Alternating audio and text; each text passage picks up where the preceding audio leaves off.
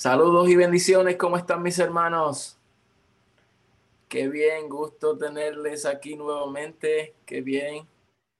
Gracias por conectarse. ¿Me escuchan bien? ¿Sí? Qué bien. que la puerta. Qué bueno.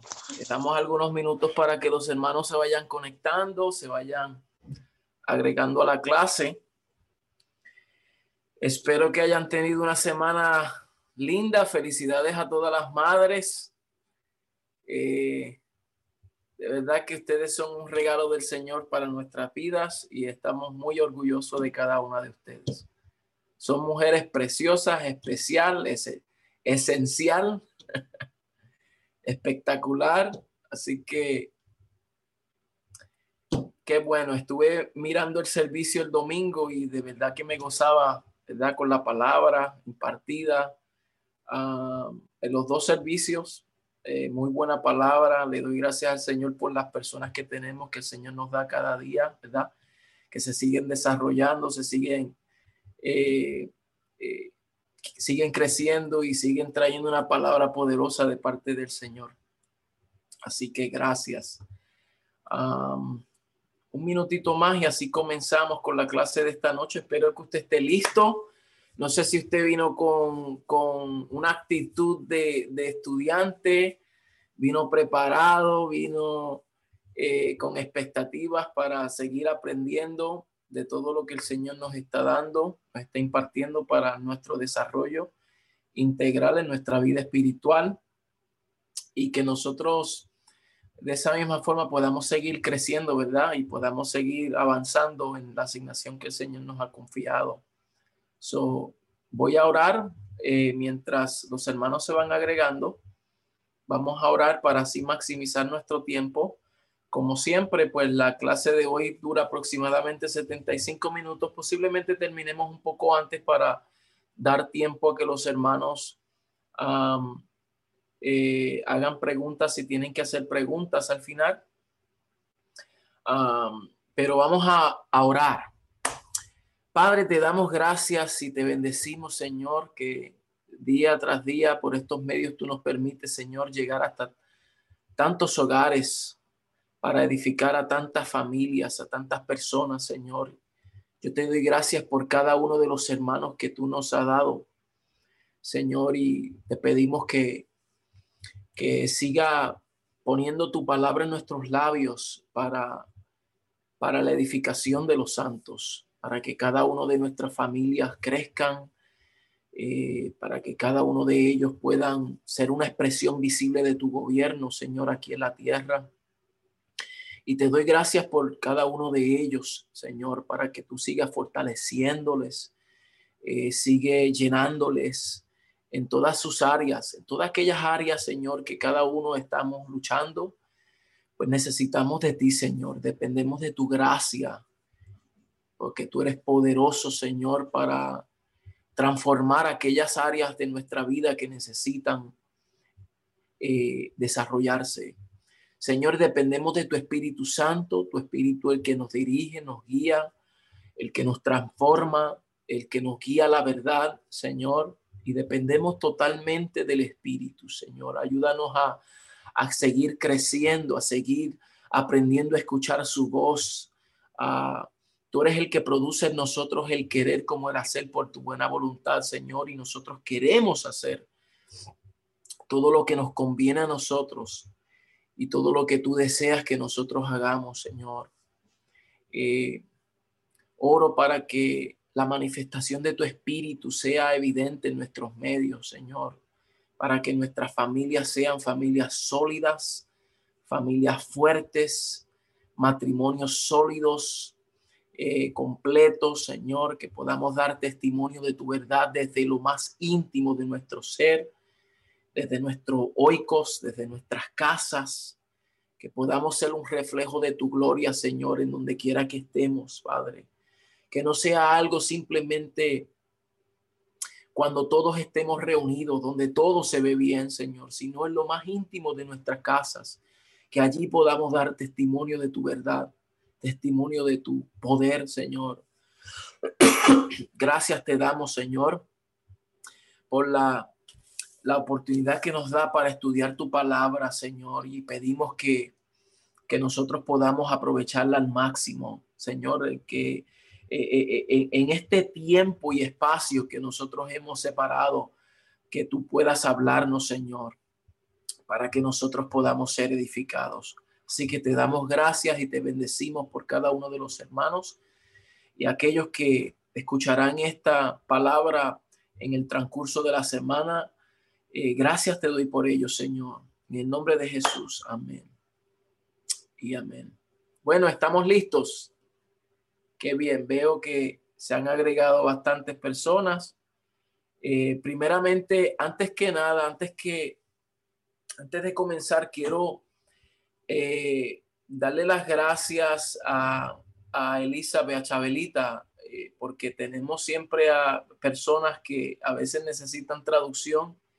Y la semana pasada me di cuenta que teníamos a la hermana Elizabeth Hagen conectada y aunque ella habla inglés, no entiende el español, pero agradezco a, a Chabelita porque no es fácil traducir y mucho menos por, las, por estos medios así y ella le traduce a Elizabeth para que ella pueda eh, recibir la instrucción de la palabra. So, esto quiere decir que voy a ir un poco más despacio para considerarlas a ellas porque me interesa de verdad que todos aprendamos y todos escuchemos y todos recibamos la palabra. So, voy a ir un poquito más despacio. Eh, yo sé que tenemos tanto material que cubrir, tantas cosas que podemos hablar tanto que el Señor me está dando para, para impartirles a ustedes que eh, cuatro semanitas no es suficiente tiempo, pero vamos a hacer todo lo posible para que durante las prédicas también los domingos pues podamos cubrir aquellas cosas que, que no cubramos en estas lecciones, ¿verdad? Solo vamos a hacer de esa manera y, así pues podemos maximizar con todos los principios que el Señor tiene para, para darnos. So, vamos a entrar rápidamente en la temática de hoy, que es la continuación de lo que hemos venido enseñando uh, acerca de lo que es la formación del carácter. Eh, la semana pasada iniciamos con esta poderosa enseñanza, la formación del carácter, y hoy pues vamos a, a continuar y a profundizar un poquito más. Déjeme abrir aquí vamos a profundizar un poquito más en el tema. Y, este, y la semana pasada estuvimos hablando, ¿verdad? Lo que es el carácter, el fundamento de lo que es la palabra carácter, que viene de la raíz carácter, muy similar. Eso, la palabra carácter es la palabra castellana, que tiene que ver con lo que, con con un enigma interior. Es quienes realmente nosotros somos íntimamente. Eh, yo creo que eh, todos entendemos lo que es carácter y sabemos que el carácter se manifiesta, ¿verdad? Cuando nadie nos ve. Ahí es verdaderamente donde nosotros sabemos quiénes somos, ¿verdad? Alguien dijo, creo que fue Albert Camus, un filósofo, él dijo que eh, un hombre sin carácter es como una fiera en la ciudad, una fiera suelta, un animal eh, feroz suelto, ¿verdad? Un hombre sin carácter es semejante a eso, es como alguien que, que, que, no tiene una disciplina que lo que hace es daño, una fiera suelta, pues lo que hace es daño, ¿verdad? Um, so quiero, para, para seguir iniciando, para seguir, ¿verdad? Eh, fortaleciendo estos principios, quiero mostrarles algunos dichos de otros filósofos y otras personas que han dicho ciertas cosas que nos enriquece a nosotros. Permíteme aquí un momento. Dijo Jim Stovall, Jim Stovall, él es un él es un, escritor. Eh, dicho sea de paso, eh, las películas que él hizo, él fue un autor de la, de la película The Ultimate Gift, una serie de películas que si usted no tiene la oportunidad, no ha tenido la oportunidad de verla, se la recomiendo altamente. Una película un poquito viejita, pero los principios establecidos en esa serie de películas marcaron nuestra vida. De verdad que mi esposa y yo la vimos. Eh, la primera es The Ultimate Gift.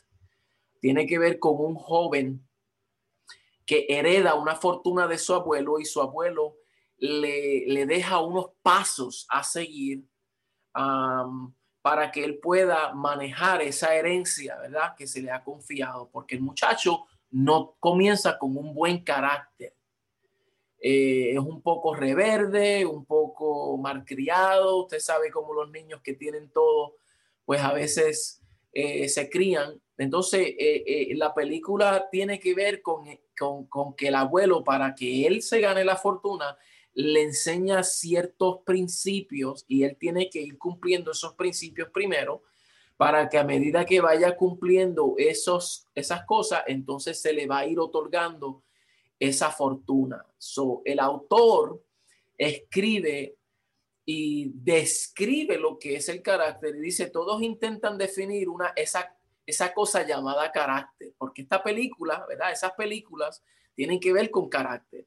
Y dice, todo el mundo intentan definir esa cosa llamada carácter. Y no es difícil. Carácter es hacer lo correcto cuando nadie nos mira. Tan sencillo como eso.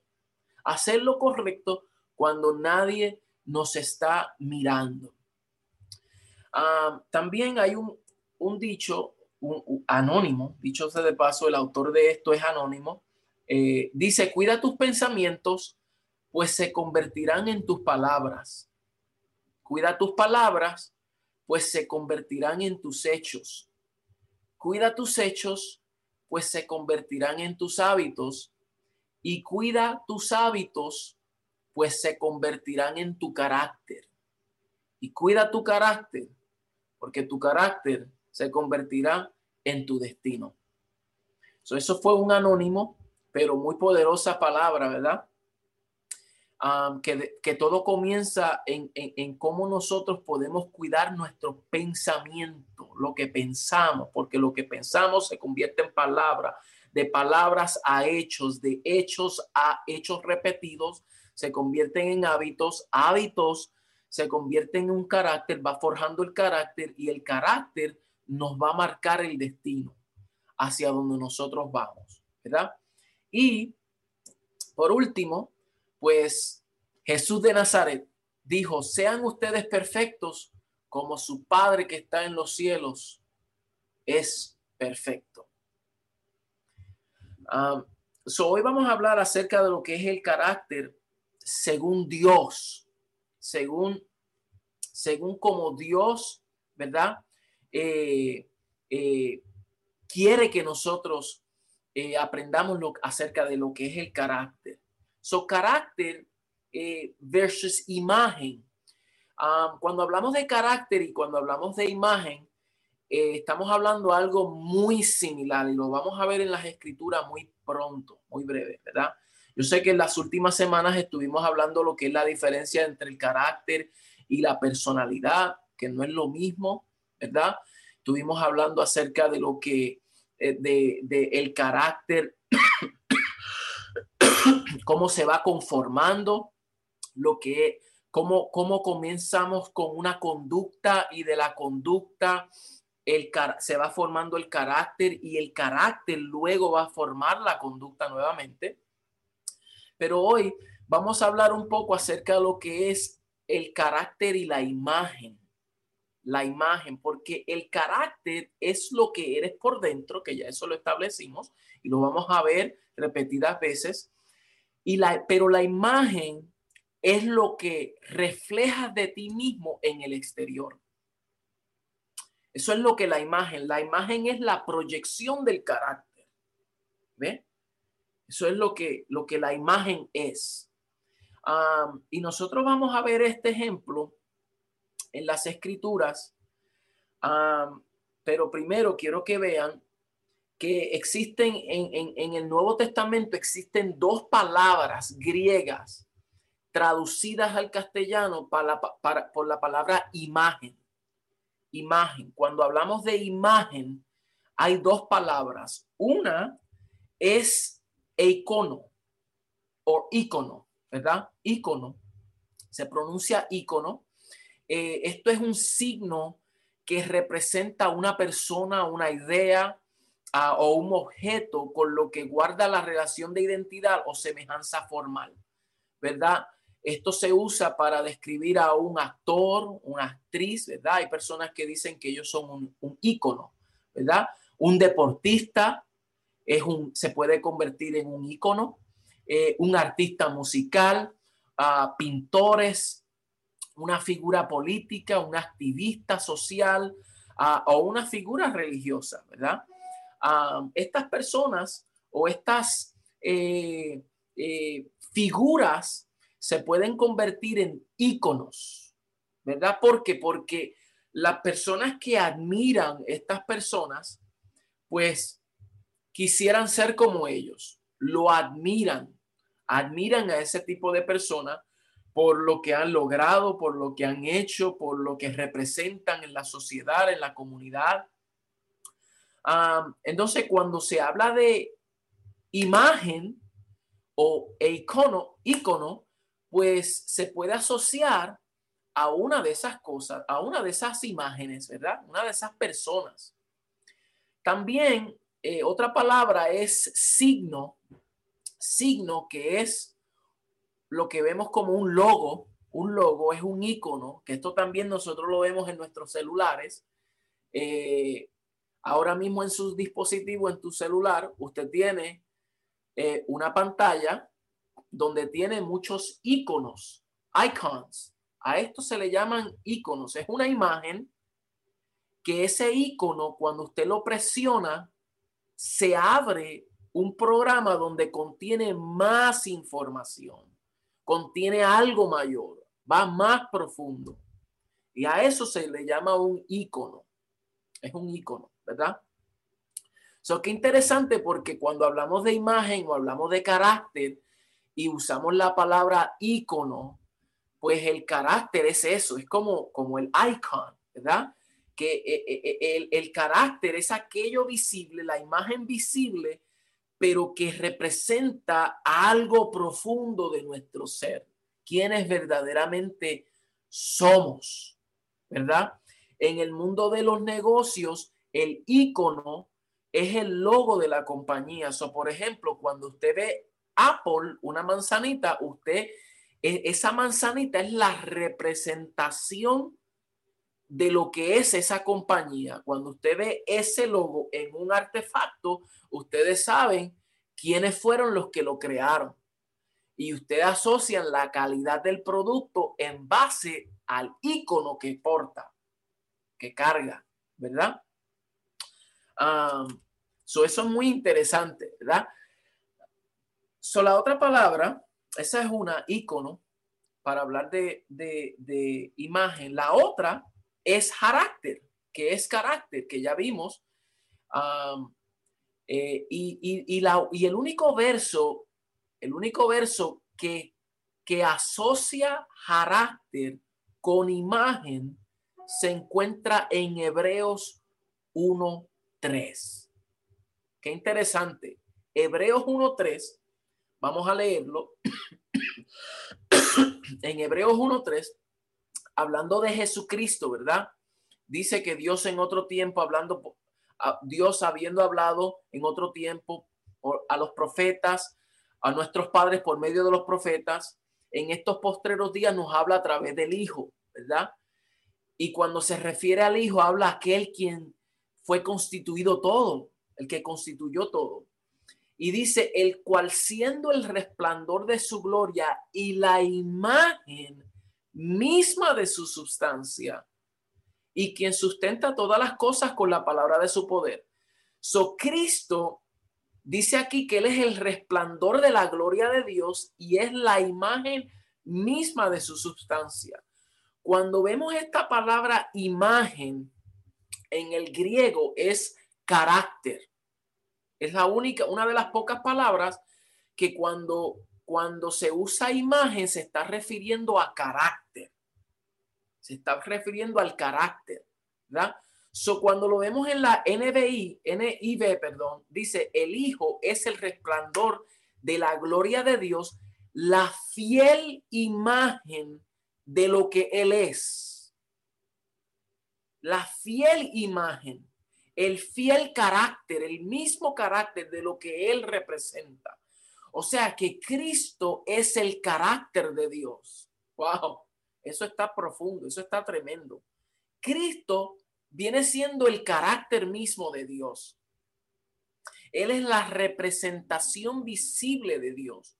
Por eso Jesús, cuando decía, el que me ha visto a mí, ha visto al Padre. ¿Por qué? Porque Él es la representación visible del Padre, ¿verdad? Eso es bien interesante, bien interesante. So, todas las virtudes morales del Padre están en el Hijo.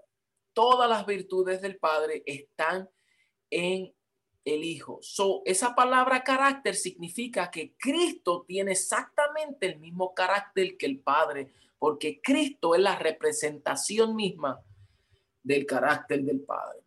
Son otras expresiones que nosotros podemos ver de imagen de la palabra ícono se encuentra en estos versos. Ustedes los pueden escribir. No los voy a leer para no tomar mucho tiempo, pero ustedes los pueden escribir.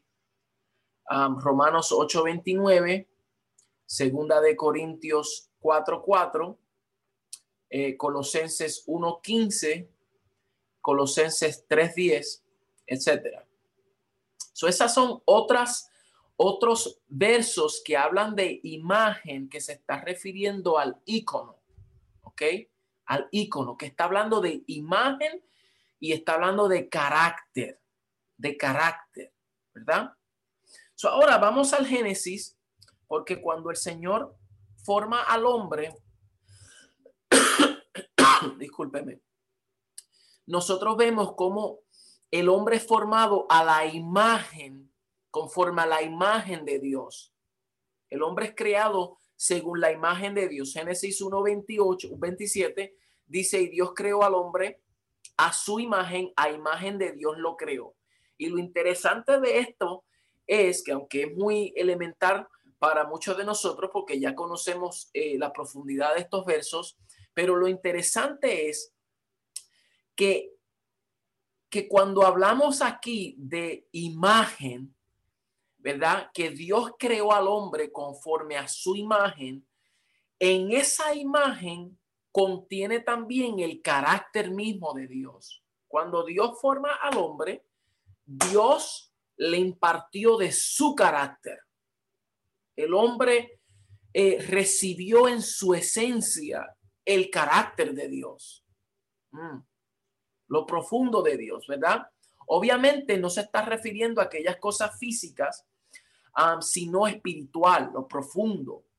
Eh, esto significa que Dios creó al hombre con el mismo carácter moral que él, con las mismas virtudes morales que Dios. Esto revela el plan original de Dios, es que todos los descendientes de Adán y de Eva tuviesen el carácter moral de Dios.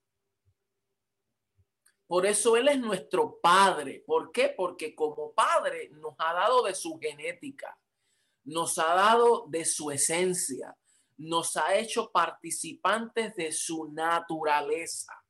Y cuando hablamos de naturaleza, algo que la hermana Jacqueline habló la semana pasada, que no se puede cambiar de mentalidad sin primero cambiar de naturaleza, pues hay que ir allá, hay que ir al comienzo para que un hombre pueda ser formado conforme al carácter de Dios, tiene que volver a nacer conforme a la naturaleza del que lo creó.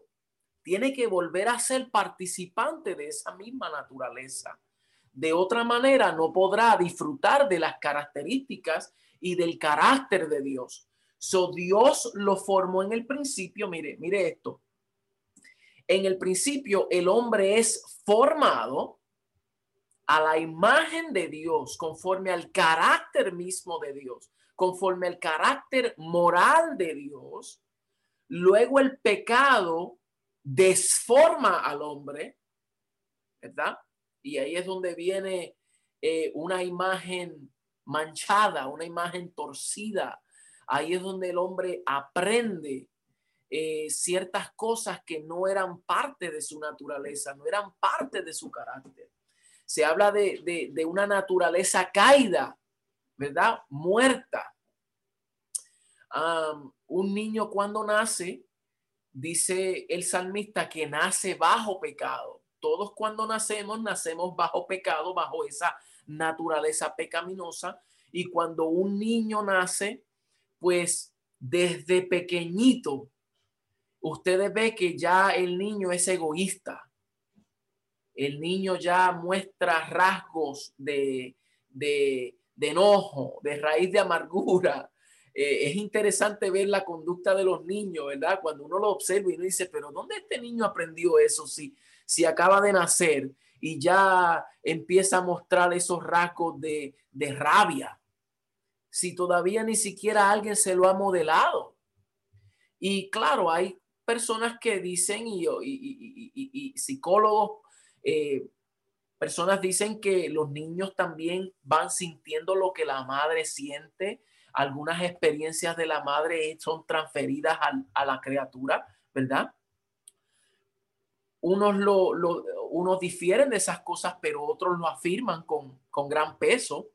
Y yo creo que en cierto sentido sí, las experiencias externas de la madre eh, influyen en la vida del niño, de esa criatura. Pero lo interesante es que ese carácter ahora que está siendo formado en el niño eh, proviene de una naturaleza eh, caída, pecaminosa, muerta. Y por eso es que todos nosotros cuando crecemos tan pronto tenemos una conciencia y un juicio propio, debemos de tomar una decisión, ¿verdad? Al morir a nosotros mismos, a rendir nuestras vidas y recibir la vida del del Padre, ¿verdad? Obviamente eso inicia con Dios. Dios es el que lo inicia y nosotros en respuesta creemos y nosotros lo recibimos y nacemos de nuevo. Y cuando nacemos de nuevo es cuando somos participantes ahora de una nueva vida que en esa nueva vida contiene, ¿verdad? Así como el icono que contiene una profundidad, un mundo más de cosas, Ahora es que nosotros podemos apropiarnos, podemos aprender, podemos recibir, podemos crecer en un carácter diferente. Y a muchos de nosotros nos cuesta, ¿verdad? Todavía yo estoy siendo formado.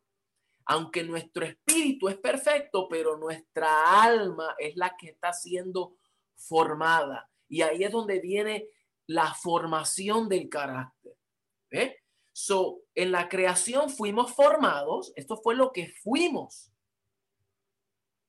creados según Dios, que eso es lo que habla Efesios 1.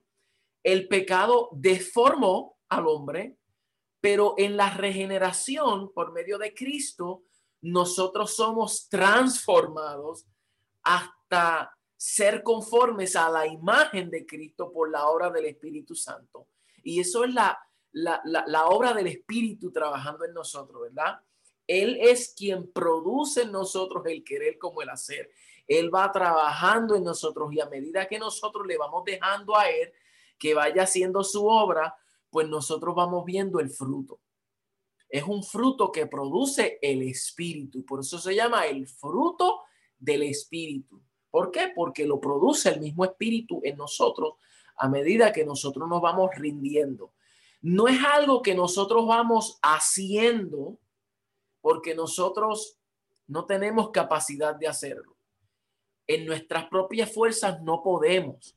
Es algo que el Espíritu va produciendo en nosotros y lo que nosotros tenemos que hacer es rendirnos. Por eso es que, es que, por esa razón es que tenemos que tomar la cruz cada día, ¿verdad?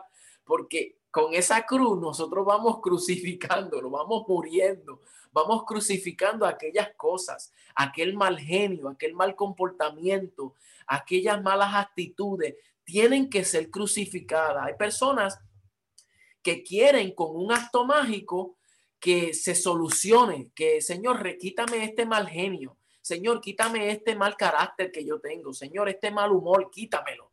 Y el Señor dice, yo no te lo puedo quitar con un acto mágico, ni con un acto milagroso. Esto tiene que ser crucificado. Esto tiene que ser rendido. Esto tiene que ser entregado. Esto tiene que ser doblegado a mi voluntad. Y a medida que nosotros vamos rindiéndonos a la voluntad del Espíritu, Él va entonces trabajando en nosotros y va produciendo su fruto en nosotros para nosotros reflejar amor, gozo, paz, paciencia, ¿eh? benignidad, bondad, templanza, mansedumbre, todas esas cosas que van formando el carácter, van formando el carácter del hombre. Yo espero que me estén siguiendo hasta ahora, ¿verdad? ¿Me están siguiendo? Ok, muy bien, qué bueno. So, seguimos. Ahora, mire, nosotros, como, como nosotros fuimos predestinados, no solamente para ser hechos hijos, no solamente predestinado para ser hijos de Dios, sino hechos conforme a la imagen de su Hijo. Fuimos predestinados.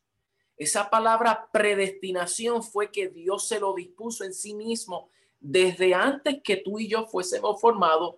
Ya el Señor prefijó el camino, ya marcó el diseño, ya lo había establecido.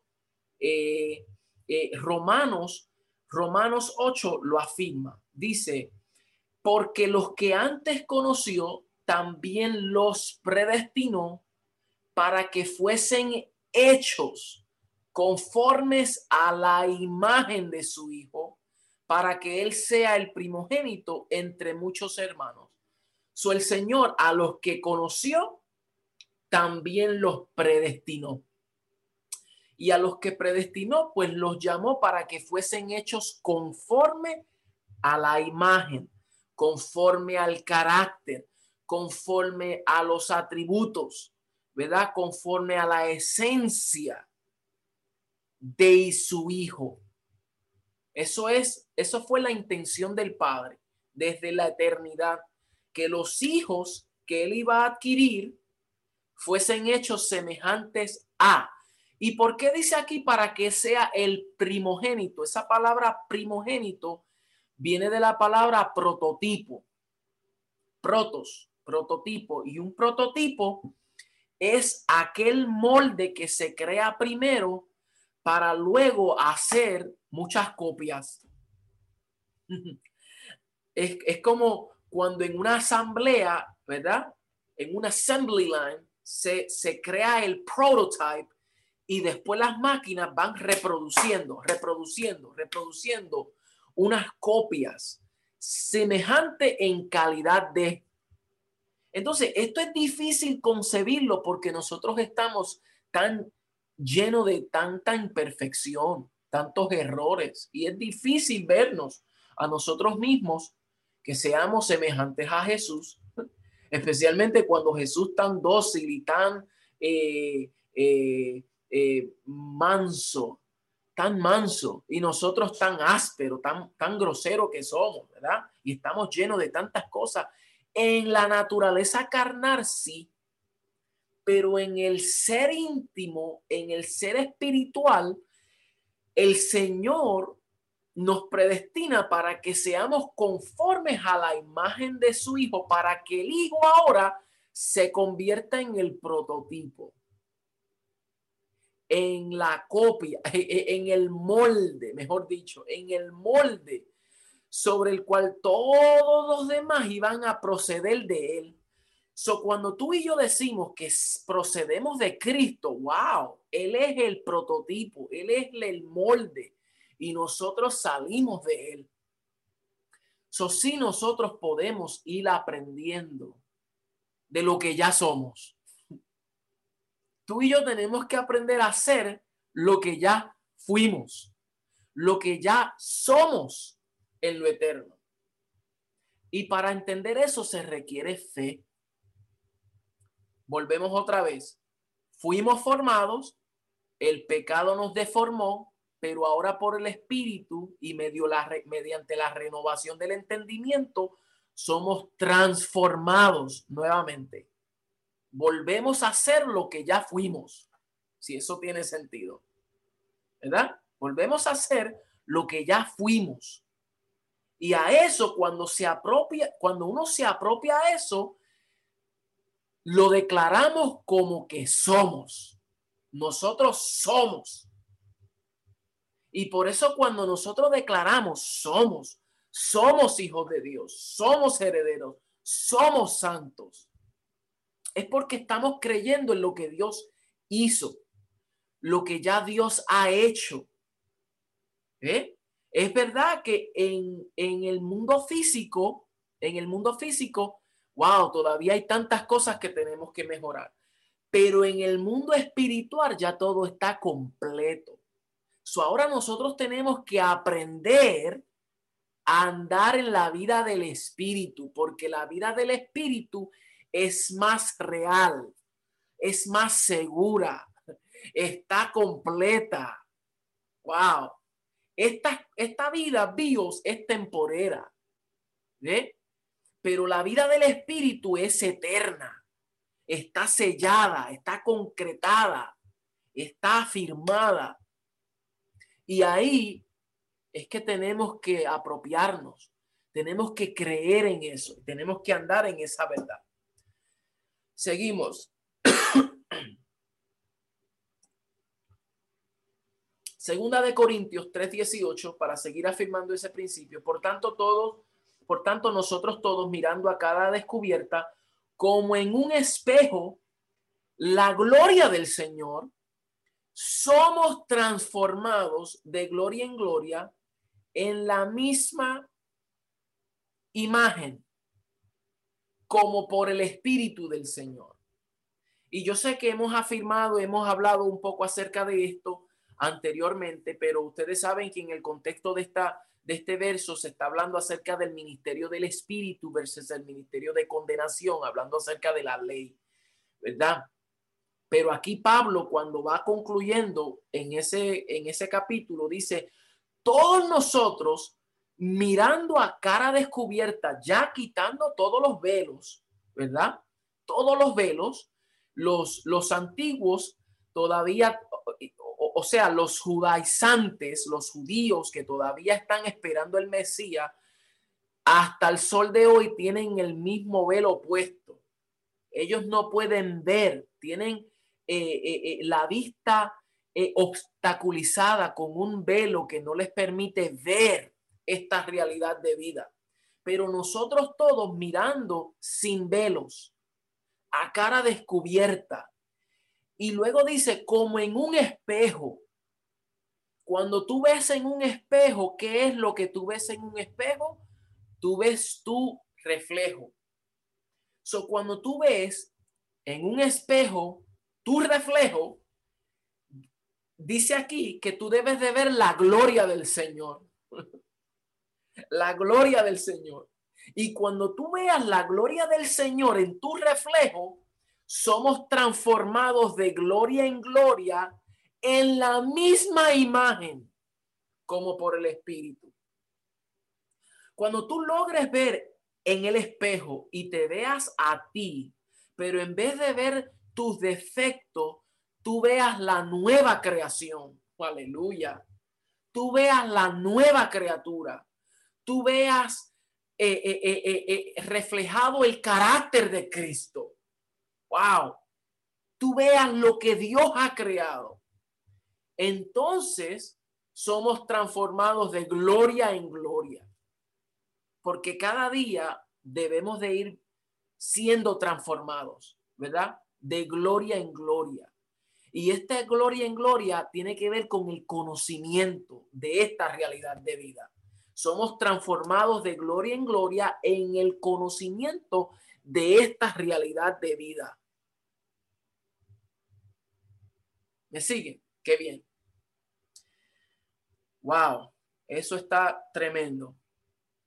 eh, no hay nada más triste, mi hermano, ver personas que cuando se ven en el espejo lo que ven es desgracia, lo que ven es un fracaso, lo que ven es un error, eh, lo que ven es una decepción. Es triste porque como tú piensas de ti mismo, así tú serás, ¿verdad? Así tú eres. El hombre es lo que piensa de sí mismo. Eh, Jeremías 29, 11, porque yo sé los pensamientos que tengo acerca de vosotros, pensamientos de bien y no de mal, para darte el fin que tú esperas. ¿Qué es lo que tú esperas de ti mismo? ¿Ve? Y cuando tú logras ver esto, cuando tú logras verte en Cristo y tú logras verte que estás siendo transformado, que tú estás creciendo, entonces día tras día vamos viendo la transformación. Por eso es que ya yo no soy lo que yo era, pero estoy siendo transformado en lo que ya yo fui en lo eterno. Alguien debe decir amén a eso. Cada día voy viendo, wow, cómo voy eh, aprendiendo ciertas cosas de Cristo. Tener más paciencia, más paciencia con mí mismo, paciencia con los que me rodean, paciencia con mis familiares, con mi esposa, con mis hijas, ¿verdad? Eh, ternura, mansedumbre, todas estas cosas cada día. Lo triste es que nosotros crezcamos y lleguemos a viejo y todavía estemos luchando con las mismas cosas que luchábamos cuando estábamos, ¿verdad? En nuestro estado de infancia espiritual. Eso es lo triste. Niños espirituales, es lo triste debe de haber un crecimiento, una madurez, ¿verdad? Y eso se va forjando en el carácter. Colosenses 3:10, y revestidos del nuevo hombre, el cual conforme a la imagen del que, del que lo creó, se va renovando hasta el conocimiento, eh, perdón, hasta el conocimiento pleno. Revestido del nuevo hombre, el cual conforme a la imagen, al icono, aleluya, al icono, ¿verdad? Del que lo creó. Se va renovando. So, nosotros fuimos escogidos antes de la fundación del mundo, no solamente para ser salvos. Escuche bien esto. No solamente para ser, ser salvos, sino para ser santos delante de Dios en toda nuestra manera de vivir. Los textos anteriores nos revelan que a pesar de haber pecado y perdido la imagen de Dios, el plan redentor de Dios es que en Cristo nosotros eh, seamos transformados hasta formar nuevamente en nosotros el carácter de Cristo. Eso es lo que el Padre quiere hacer en nosotros, ¿verdad? Devolvernos a que nosotros seamos santos en toda nuestra manera de vivir. Efesios 1.4 dice, según nos escogió en él antes de la fundación del mundo, para que fuésemos santos y sin mancha delante de él, para que fuésemos santos, separados, ¿verdad? Yo sé que la palabra santo aquí significa separados, pero esa separación, esa separación tiene que ver que Dios nos separó a nosotros para su uso propio. Y lo que Dios separa para sí mismo debe de ser sin mancha. ¿Ve? Porque Dios no quiere nada corrupto. Dios nos ha separado, nos ha santificado. Y ese proceso de santificación es continuo, ¿verdad? Pero nos ha separado para Él, para que fuésemos santos sin mancha delante de Él. Así que nadie debe decir, ay, yo no soy un santo, yo no soy un santo. Ustedes saben que yo tengo un montón de defectos, yo no soy santo. Eso es una excusa para seguir andando en la carnalidad, una excusa para seguir andando en las flaquezas una excusa para seguir andando y para seguir quedándonos como somos. Pero cuando sabemos, no, no, no, no, no, yo soy santo, yo estoy siendo santificado, estoy en un proceso de santificación, pero fui llamado santo porque fui separado para el uso de Dios y entonces estas cosas terrenales tienen que morir porque se tiene que producir el fruto del Espíritu en mí. Se tiene que ver. Otros tienen que ver el carácter de Cristo en mí. Y ustedes saben quiénes son los primeros que deben de verlo. Tu cónyuge, tu pareja, no el vecino, ni el compañero en el trabajo, ni los pastores, ni los hermanos. Tu cónyuge tiene que ver que el carácter de Cristo se está formando en ti. Y el cónyuge debe de tener paciencia contigo y tú debes de tener paciencia con tu cónyuge. Porque esto es un proceso lento y un proceso continuo y un proceso que todos estamos. Todos estamos en esto, ¿verdad? Pero fuimos separados para el Señor, para ser santos. Primera de Pedro 1, Primera de Pedro 1, 15 al 16 dice, sino como aquel que os llamó es santo, sed también vosotros santos en toda vuestra manera de vivir, porque escrito está, sed santos porque yo soy santo. Otra vez, no hay excusa. Sed santos. Tenemos que ser. Y esa palabra sed, ¿verdad? Sean. Está hablando de esencia, del ser. No de hacer, está hablando del ser, de la esencia. Sed santos. Sean santos en toda vuestra manera de vivir, en toda vuestra manera de ser, en tu comportamiento, en tu forma de pensar, en tu conducta, en, en la forma de procesar tus ideas. Debe de haber un proceso de santificación en esto. Aleluya. Seguimos. Fuimos llamados no solo para tener a Dios como Padre, sino a ser perfectos como Él. Y yo sé que muchos dicen, no, pero es que Dios solamente es perfecto. Dios es perfecto. Dios es perfecto. Nadie es perfecto. Es cierto. Nadie es perfecto. En nuestra naturaleza humana, nadie es perfecto. Todos estamos llenos de errores. Todos tenemos algún eh, pecado, pecamos, pasamos por procesos, pasamos por faltas, eh, experimentamos ciertas cosas, estamos creciendo. En ese sentido, sí. Pero mire lo que el Señor Jesús dijo. Sed pues vosotros perfectos como vuestro Padre que está en los cielos es perfecto. Colosenses 1.28 dice, el misterio que estaba, que había estado oculto desde los siglos y edades, pero ahora ha sido manifestado a sus santos, a quienes Dios quiso dar a conocer las riquezas de la gloria de este misterio entre los gentiles, que es Cristo en vosotros, esperanza de gloria, a quien anunciamos, amonestando a todo hombre y enseñando a todo hombre en toda sabiduría a fin de presentar perfecto en Cristo Jesús a todo hombre. Son nuestra tarea como ministros competentes de este nuevo pacto, ¿verdad? Como predicadores, como eh, eh, mayordomos y administradores de esta gracia, nuestra tarea es de anunciar y de amonestar a todos los hombres con esta realidad de vida, con estos principios, acerca de este misterio que estaba oculto. ¿Cuál es el misterio? Cristo en vosotros, esperanza de gloria. La anunciamos a los hombres, amonestamos a todo hombre, enseñamos a todo hombre en toda sabiduría. ¿Para qué? Para presentar perfectos en Cristo Jesús a todo hombre, para presentarlos completos.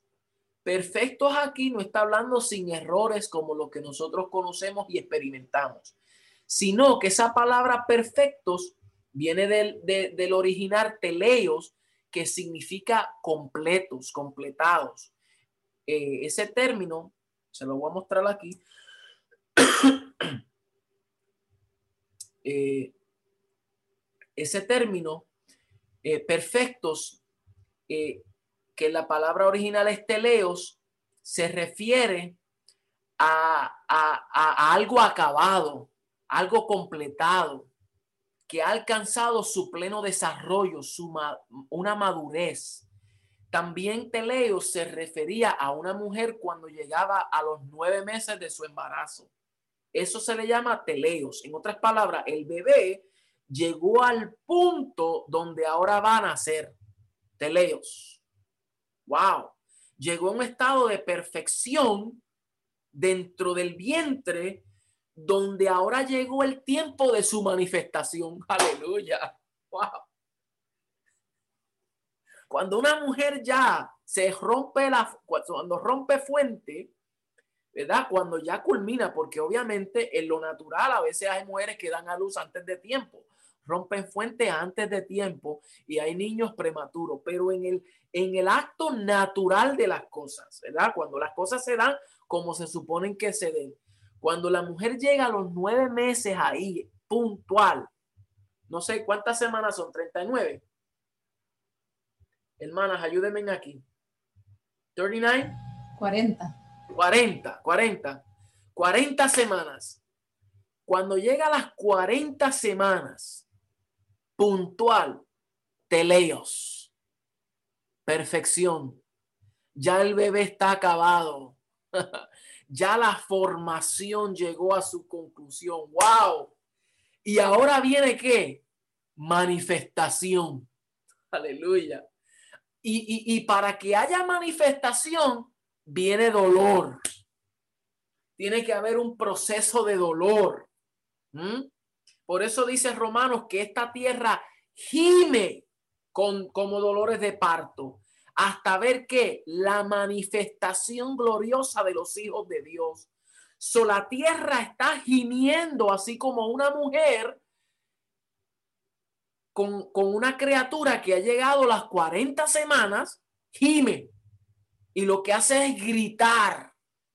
Pero ese dolor lo que está es produciendo algo. Y, y, y, y, si nosotros vamos un poquito más allá, esta tierra está gimiendo, pero lo que está es esperando la manifestación de los teleos, de aquellos que han sido completados, de aquellos que están completos. Tiene que haber una manifestación de los hijos de Dios en toda vuestra manera de ser. El mundo está esperando por la manifestación gloriosa de los hijos de Dios. Mientras que unos están esperando en la manifestación del anticristo, que se manifieste el hombre de pecado. Pero sabes que la tierra está esperando que los hijos de Dios se manifiesten y tomen su lugar. Y aunque no estoy diciendo que no estamos en tiempos donde se están viendo cosas ubi, espantosas, peligrosas, y, y, hay tantas cosas que, que están por ocurrir, pero a la misma vez nosotros tenemos que aprender esto, aprender esta realidad de vida, esta verdad gloriosa. ¿Por qué? Porque el Señor está produciendo algo en nosotros. Está produciendo su carácter para que para que esa palabra que el Señor dijo, cosas mayores que las que yo he hecho, ustedes las hagan. Y ustedes saben cómo vamos a hacer eso. Cuando todos los hijos que han sido conformados a la imagen del hijo, del protos, del prototipo, todos empiecen a manifestar lo que él manifestó. Aleluya. Eso está glorioso, mi amado. Por eso se requiere la madurez nuestra. Que otros vean a Cristo en nosotros. Cristo en nosotros, esperanza de gloria. ¿Por qué es esperanza? Porque es esperanza para el mundo. Es la única esperanza que el mundo tiene. La única esperanza que el mundo tiene ahora mismo es que los hijos de Dios, aquellos que contienen al Cristo resucitado dentro de ellos, lo manifiesten, lo den a conocer en todo su entorno, en toda su vida. Que sanen a los enfermos como Jesús sanó a los enfermos. Que liberten a los cautivos como Jesús libertó a los cautivos. Que sean la misma expresión que Jesús fue aquí en esta tierra. Y el Señor todavía está esperando que eso se dé global, en una manifestación visible. Y yo sí creo, ¿verdad? Que como en la historia nos muestra que cada vez que hubo desgracia en la sociedad, cuando habían guerra, cuando habían problemas, cuando había eh, opresión, cuando había este, persecuciones, es cuando más la iglesia se manifestó. Usted lee bien todas las historias, eh, todos los tiempos históricos donde hubieron persecuciones y fue cuando mayor avivamiento había en la historia. En todos los casos. Ahora, más que un avivamiento, necesitamos una reforma. Necesitamos los dos. Necesitamos un avivamiento con una reforma porque el avivamiento es lo que enciende la llama y la reforma es lo que trae la transformación a volver a la forma como Dios intencionó desde el principio. Una reforma trae algo establecido, trae cambios permanentes. Las, los avivamientos van y vienen, son olas, pero lo, lo que se requiere ahora es una reforma, ¿verdad? con hijos que han entendido esta realidad, que ahora la den a conocer y ahora todos nosotros podamos caminar a la luz de esta verdad y que podamos presentar a todo hombre como. ¿Cómo vamos a presentar a todo hombre? Perfectos en Cristo. Aleluya. O sea, yo no sé si estoy dándole la aplicación correcta, pero mi trabajo como pastor, por lo menos cuando el Señor me llame y me rinda cuenta, ¿verdad? Rinda cuenta. Y yo, perdón, cuando yo tenga que rendir cuenta delante del Señor, cuando me pida cuenta, que yo diga, Señor, a los que tú me diste, aquí te los presento perfectos en ti. Aleluya. Perfectos. No por la obra que yo hice, por la obra que tú hiciste. Y nosotros lo que hicimos fue cuidarlos. Nosotros lo que hicimos fue seguir edificando lo que tú estabas edificando. Pero eso es lo que el Señor quiere, que nosotros presentemos a todo hombre perfecto en Cristo. Mire este último verso. Os saluda Epafras, el cual es uno de vosotros, siervo de Cristo, siempre rogando encarecidamente por vosotros en sus oraciones, para que estéis firmes, perfectos y completos en todo lo que Dios quiere. Esa era la oración de Epafras. Y esa es mi oración. Señor, siempre orando encarecidamente, no ceso de orar para que nuestra gente sean presentados, para que estén firmes, para que se mantengan firmes en la fe, que sean establecidos, afirmados, afianzados en tu verdad y que sean perfectos y completos en todo lo que tú quieres, Señor. Esa es mi oración. Esa fue mi oración esta mañana cuando estaba orando por ti. Yo quiero que tú sepas que en mi tiempo de, devoción, en mi oración, yo oro por ti, yo oro por tu familia, yo oro por tus hijos. Y hoy yo oraba y yo intercedía por ti. Y tú sabes por qué, porque te amo. Aleluya. Te amo y porque quiero quiero el bienestar tuyo, pero no porque yo lo quiera, sino porque Dios lo quiere y es lo que Dios pone en nuestro ser y nuestro espíritu. Que tú estés completo, que tu matrimonio prospere, que tu matrimonio progrese, que tus hijos lleguen al conocimiento de la verdad, que tú puedas ser prosperado en todas las cosas y que tengas salud como prospera tu alma, que tú puedas eh, eh, eh, dar a conocer estas riquezas de gracia. Esa fue mi oración para ti. Wow. Que las cosas externas, ¿verdad? Que las cosas cotidianas resbalen, que no te afecten, que no te distraigan, que no te sonsaquen. Tú estás en una jornada, tú estás en una misión, aleluya. Y nada te va a detener y nada te va a sonsacar. Tú estás afirmado. Yo declaro eso en el nombre de Jesús. Y si tú estabas hoy un poquito medio desanimado, no, tú sales de aquí fortalecido. Esta clase era para ti, para fortalecerte en el hombre interior. Tú sales de aquí mejor que Superman y que Mujer Maravilla. Y tú sabes por qué mejor, porque tú tienes al Hijo de Dios dentro de ti. Qué mejor, aleluya. Estás completo, tienes todo lo necesario. Wow. Gloria a Dios. Me estoy emocionando aquí un poquito y, y, ya tengo que concluir. Seguimos. No es suficiente solo nacer de nuevo, sino hay que crecer hasta llegar a la medida de la estatura de la plenitud de Cristo. ¿Sabe? Escucha bien esto. No solamente es nacer de nuevo, nacer de nuevo es el comienzo. Pero hay gente que posiblemente han nacido de nuevo, pero se han quedado en un estado de infantilismo. Se han quedado en los primeros rudimentos. Nacieron en la familia de Dios, nacieron, pero se quedaron en un estado de inmadurez, no crecieron.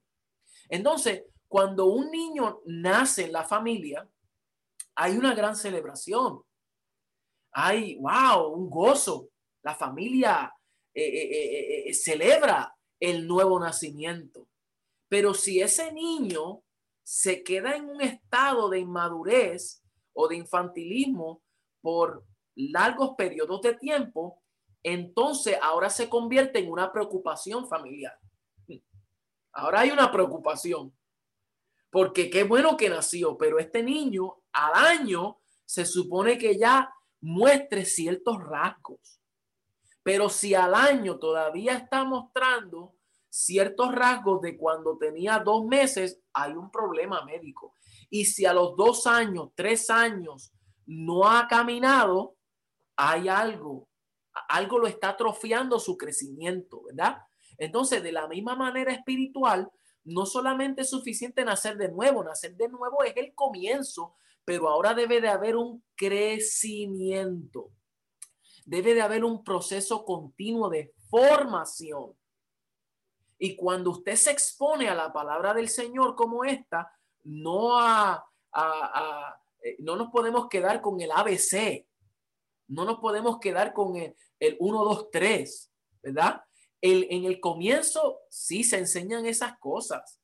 La leche espiritual es necesaria para todos nosotros ¿verdad? Y, como niños recién nacidos anhela la leche espiritual, todos necesitamos anhelar, tener el mismo anhelo, pero no podemos quedarnos con los mismos rudimentos. Hebreos 9 nos, nos afirma esa verdad, que ya tenemos que dejar los rudimentos de las doctrinas de Cristo, ¿verdad? Y las cosas elementales y movernos a qué? A la perfección. Wow. Movámonos a la perfección. Déjame ver, busque conmigo, no, eso no estaba aquí, pero busque conmigo Hebreos 6. Si usted puede conmigo, Hebreos 6, por favor.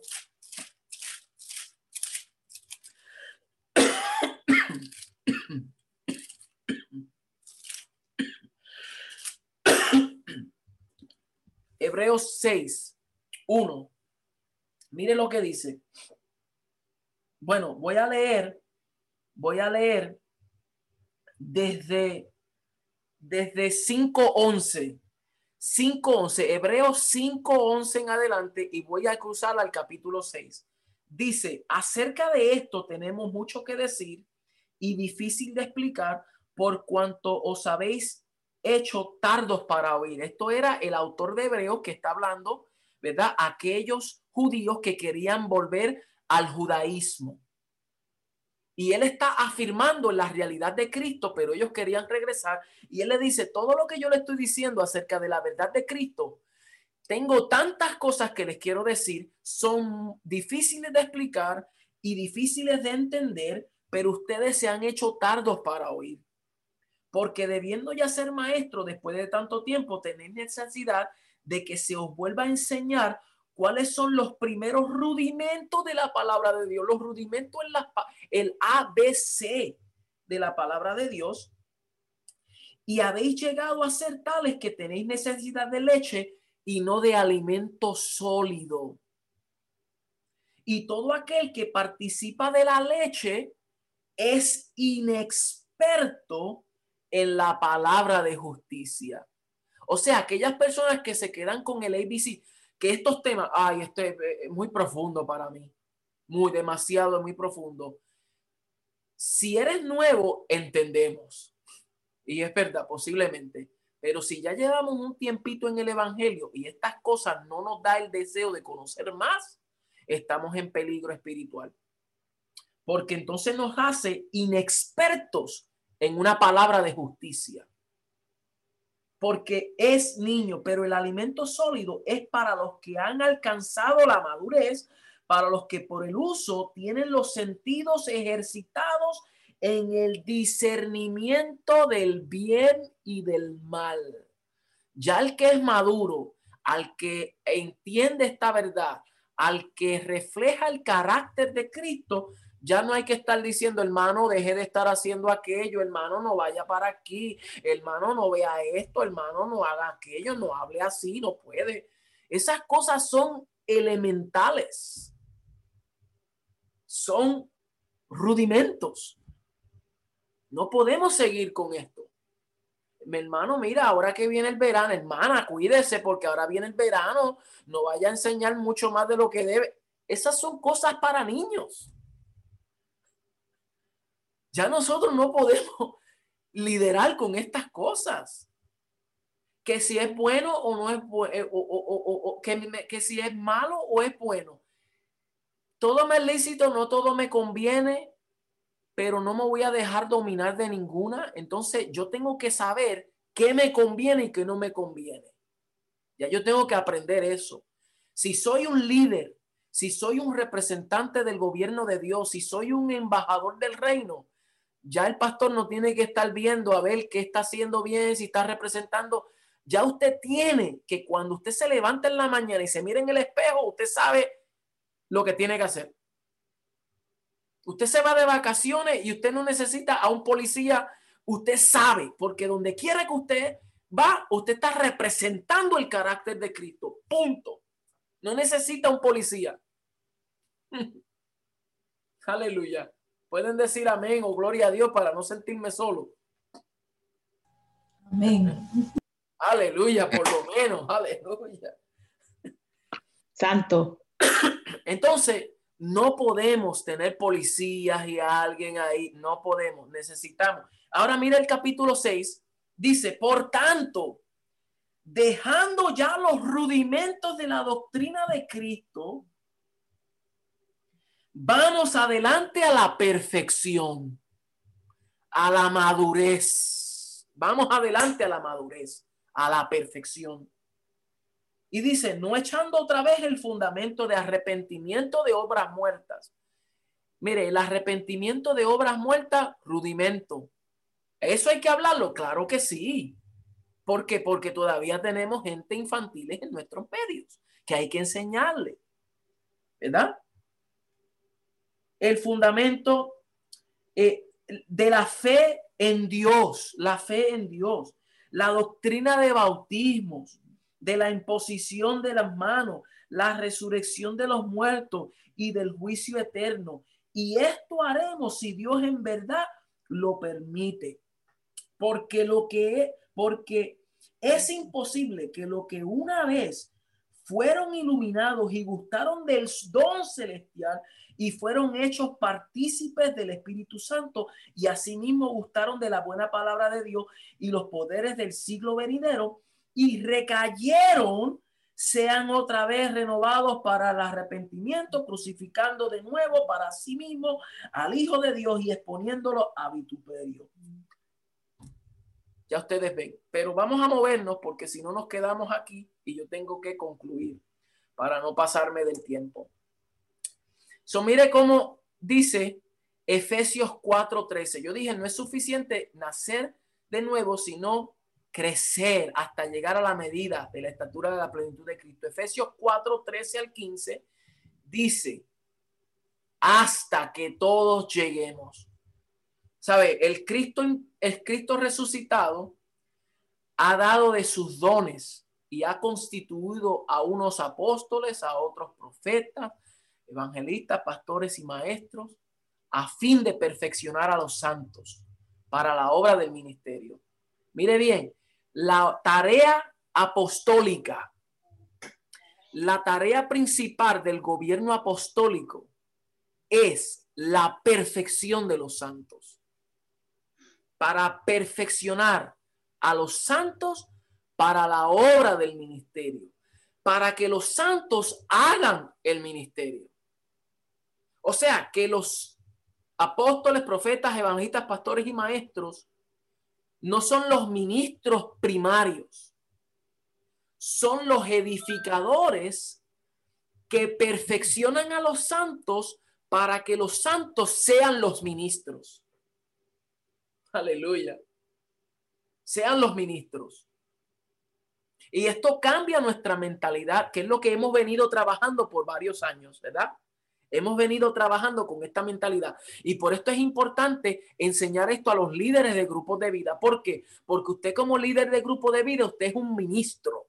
Usted es un ministro del Evangelio. Y si es ministro del Evangelio, tiene que andar como uno, comportarse como uno, hablar como uno, ¿verdad? Pensar como uno, porque usted es un ministro de Dios. Hasta, esa palabra hasta tiene un tiempo de cumplimiento hasta que todos lleguemos a la unidad de la fe y del conocimiento del Hijo de Dios. Mi pregunta es si todos hemos llegado a la unidad de la fe y todos hemos llegado al conocimiento del Hijo de Dios. Y la respuesta es no, todavía estamos en el proceso. So, como todavía estamos en el proceso continuo, entonces todavía está la vigencia del ministerio quíntuple. ¿Verdad?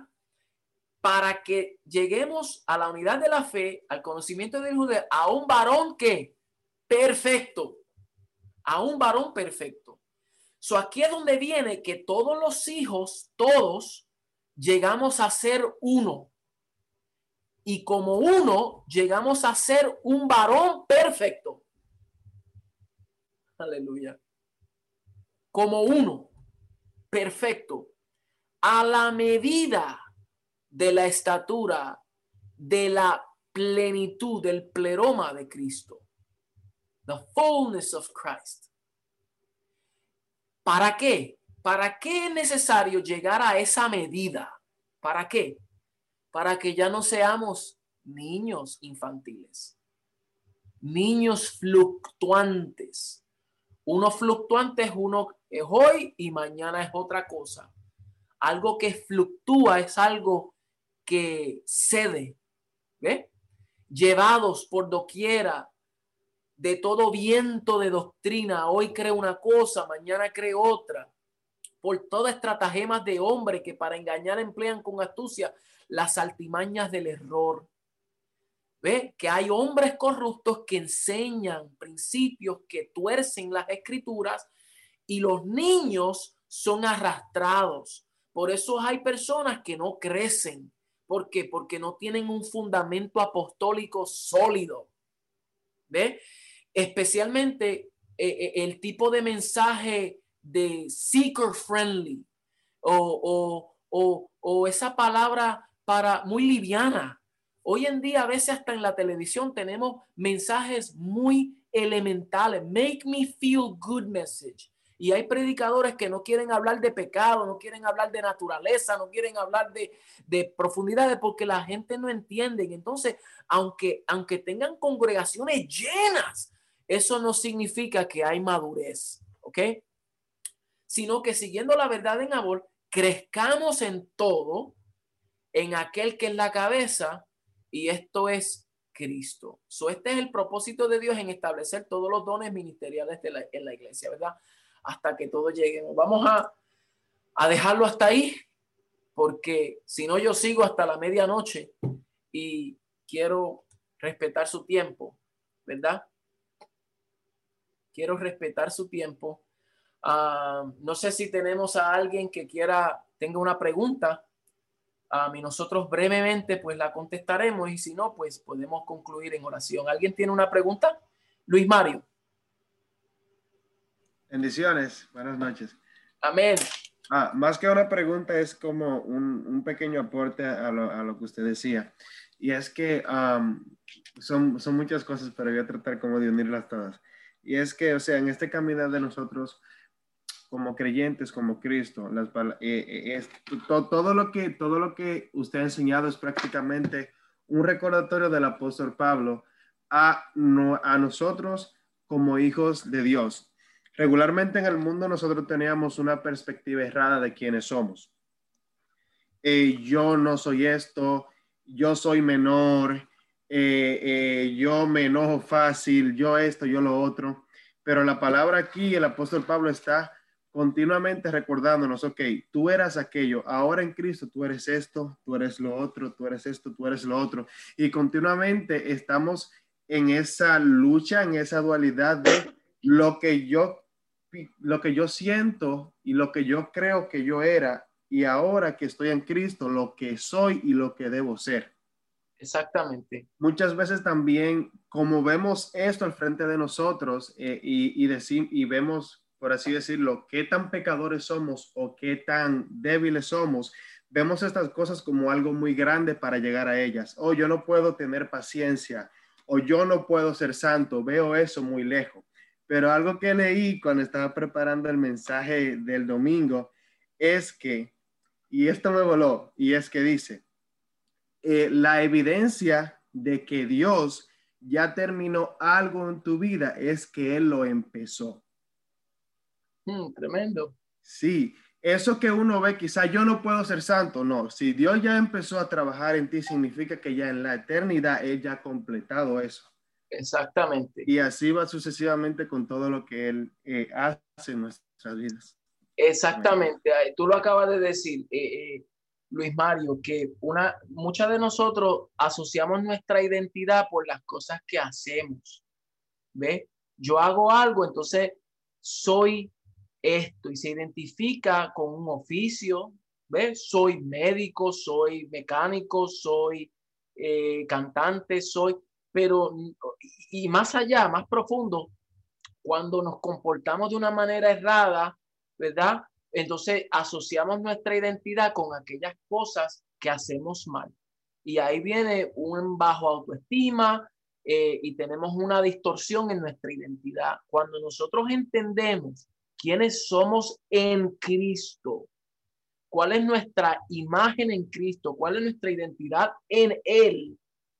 Y nosotros ahora afirmamos esa verdad, aunque todavía en el mundo físico no ha llegado una manifestación plena de eso, pero yo estoy caminando por fe en lo que Dios dijo de lo que yo soy, no lo que mis experiencias temporeras me dicen.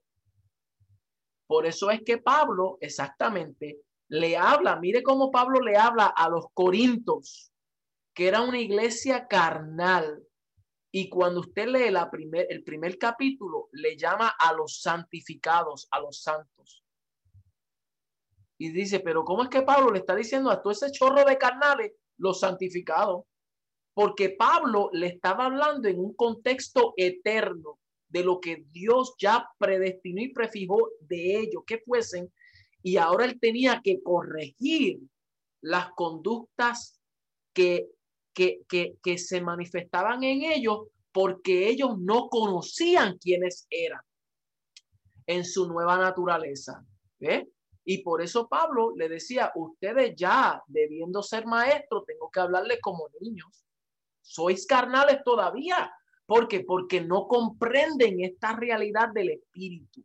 Y ahí es donde está el gran contraste y la lucha mental que todos nosotros hemos venido arrastrando. Vemos con el lente exterior, con el lente físico, y lo afirmamos como que eso es. Sin embargo, Pablo dijo, no mirando las cosas que se ven, porque las que se ven son temporeras, miramos lo que no se ve, porque eso es eterno. Cuando nosotros logramos hablar, pensar, movernos desde lo eterno, entonces la cosa cambia, porque entonces voy creyendo lo que voy declarando. Yo soy hijo de Dios. Yo soy, yo, yo fui hecho en él, yo fui, soy heredero, yo soy embajador, yo soy. Entonces, esto no es, una, no es un positivismo, no es una palabra positivista, es una afirmación y una declaración basado a una verdad revelada. El problema es cuando nosotros lo declaramos con nuestros labios, pero no lo actuamos con nuestros hechos. Y ahí es donde está el problema. ¿Alguien más? Mi esposa. Bendiciones a todos en, esta noche.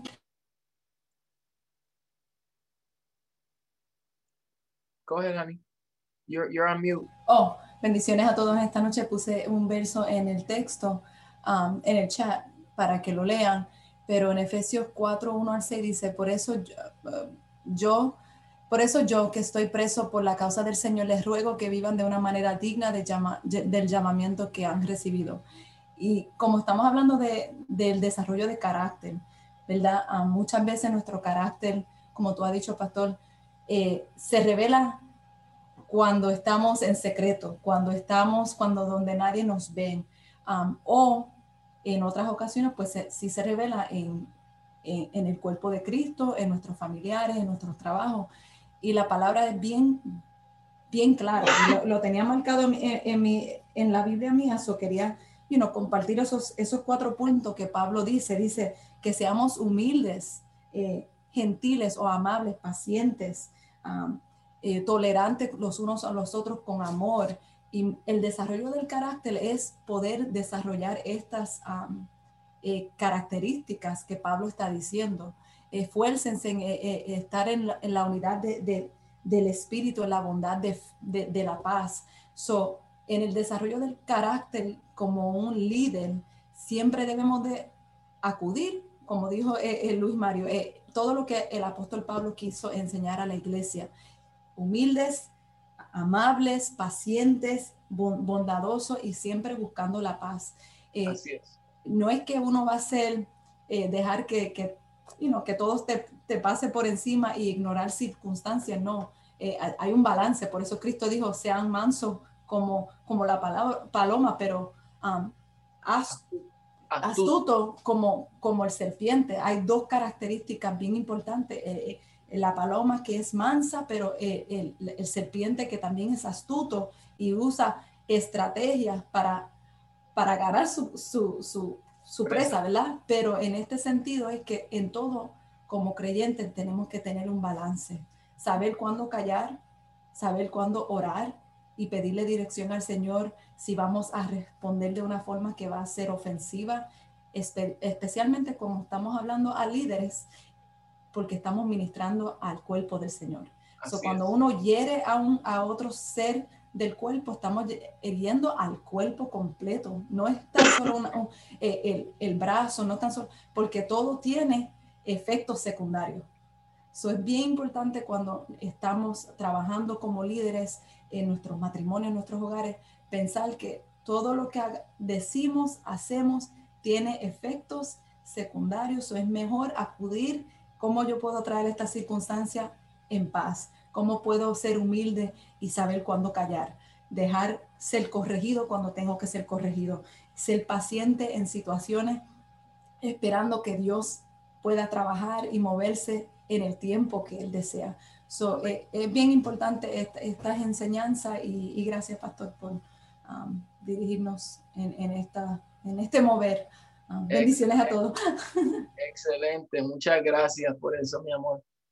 De verdad lo aprecio. Bien, mis hermanos, pues ya hemos llegado. Este, ustedes siempre recuerden que si ustedes tienen alguna pregunta, pueden escribirlas, nos las pueden hacer en confianza y nosotros pues podemos cubrir o abordar en las próximas clases para profundizar o, aclarar ciertas cosas, ¿ok?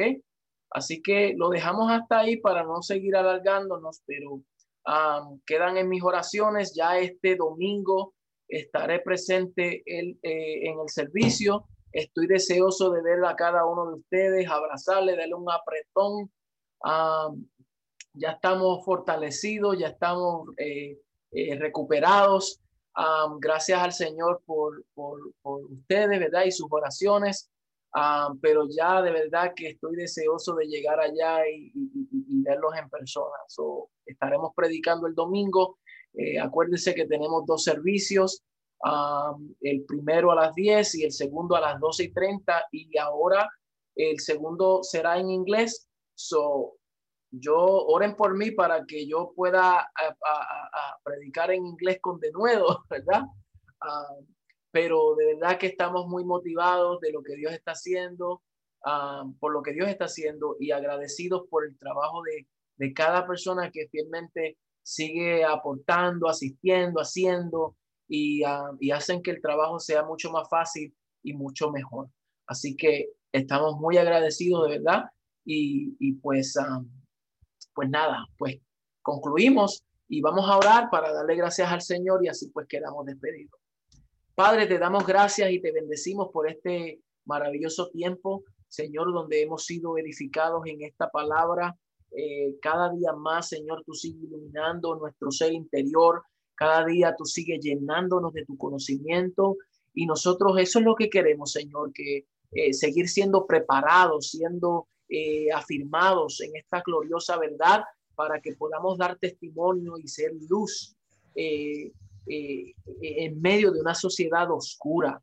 Eh, gracias te doy, Señor, por cada persona que hasta ahora se han permanecido conectados, Señor, porque han mostrado que tienen un gran interés de ser formados, tienen hambre de conocimiento, Señor, y yo sé que tú has de, de, de, de, llenar esa satisfacción en ellos, Señor. Y, y, gracias te doy por cada uno de los hermanos que, que van mostrando y van reflejando tu carácter, porque todos nosotros somos eh, los que vamos experimentando y vamos viendo el fruto de eso y comiendo de ese fruto. Así que te doy gracias, Señor, en tu nombre te bendecimos. Amén, amén y amén. amén. mis hermanos, muchas gracias por conectarse. Bye.